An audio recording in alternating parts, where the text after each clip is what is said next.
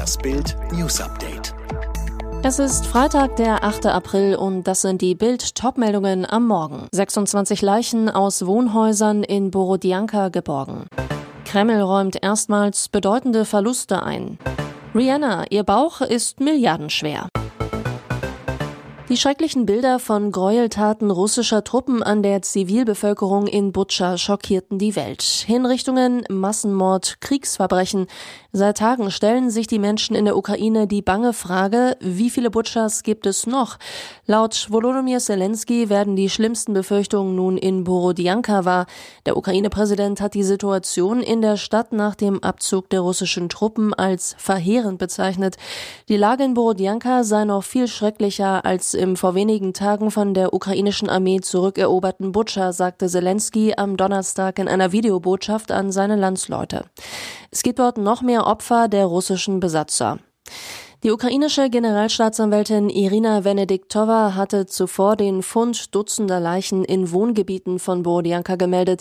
Sie warf Russland Kriegsverbrechen vor. Beweise dafür finden sich auf Schritt und Tritt, erklärte sie.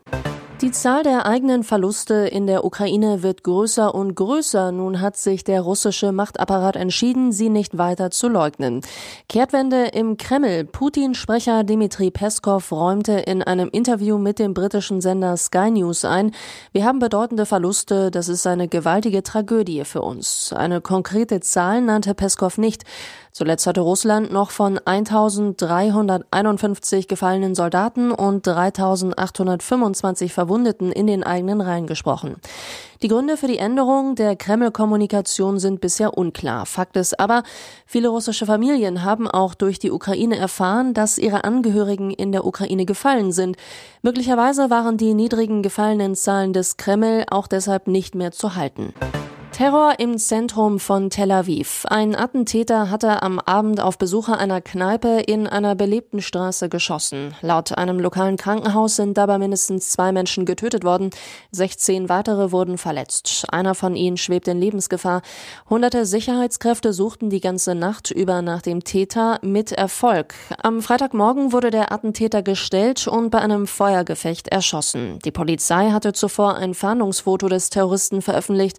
Laut Laut Inlandsgeheimdienst soll es sich bei ihm um einen Palästinenser aus dem Westjordanland handeln.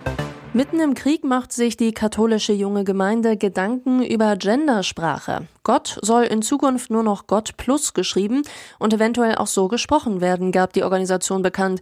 Die Vorstellung von Gott als altem weißem Mann soll so überwunden werden.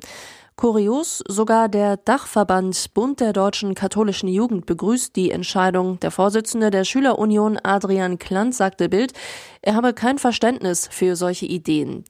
Die linke Ideologisierung der Kinder durch katholische Verbände muss gestoppt werden. Zuspruch für diesen kuriosen Vorschlag kommt aus der FDP.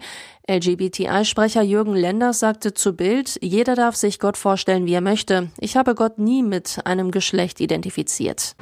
Mama hat Moneten. Die hochschwangere Rihanna hat es erstmals auf die Forbes-Liste der reichsten Menschen der Welt geschafft. Demnach hat sie nun ein Vermögen von umgerechnet 1,28 Milliarden Euro.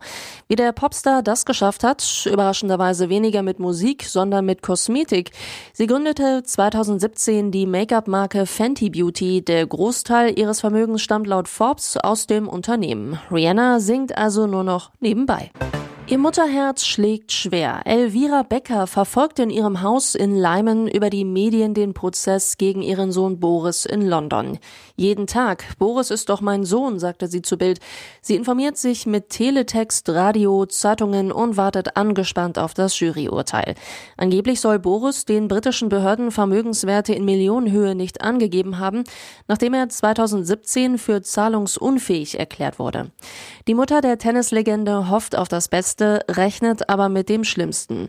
Freunde sagen, dass sie kaum schlafe und sehr nervös sei, denn Elvira sei ja einiges von ihm gewohnt, die Aufs und Abs seiner einzigartigen Karriere. Aber gerade, so heißt es aus ihrem Umfeld, befände sie sich in einem Albtraum.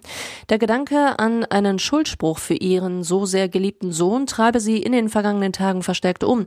Das sei ganz schlimm für sie, doch Elvira Becker ist nach außen hin tapfer.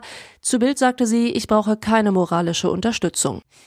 Alle weiteren News und die neuesten Entwicklungen zu den Top-Themen gibt's jetzt und rund um die Uhr online auf Bild.de.